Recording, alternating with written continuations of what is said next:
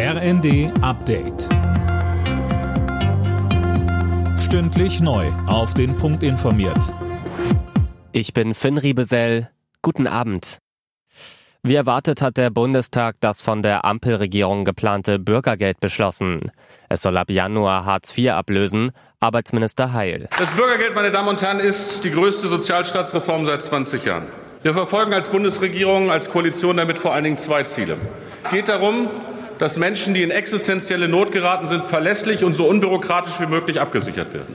Aber das reicht uns nicht.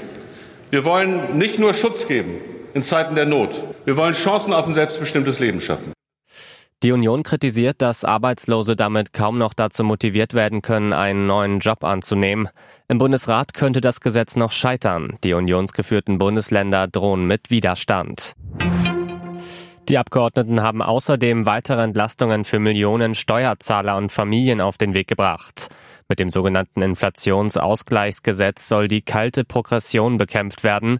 Ab Januar soll zudem das Kindergeld auf 250 Euro pro Kind erhöht werden.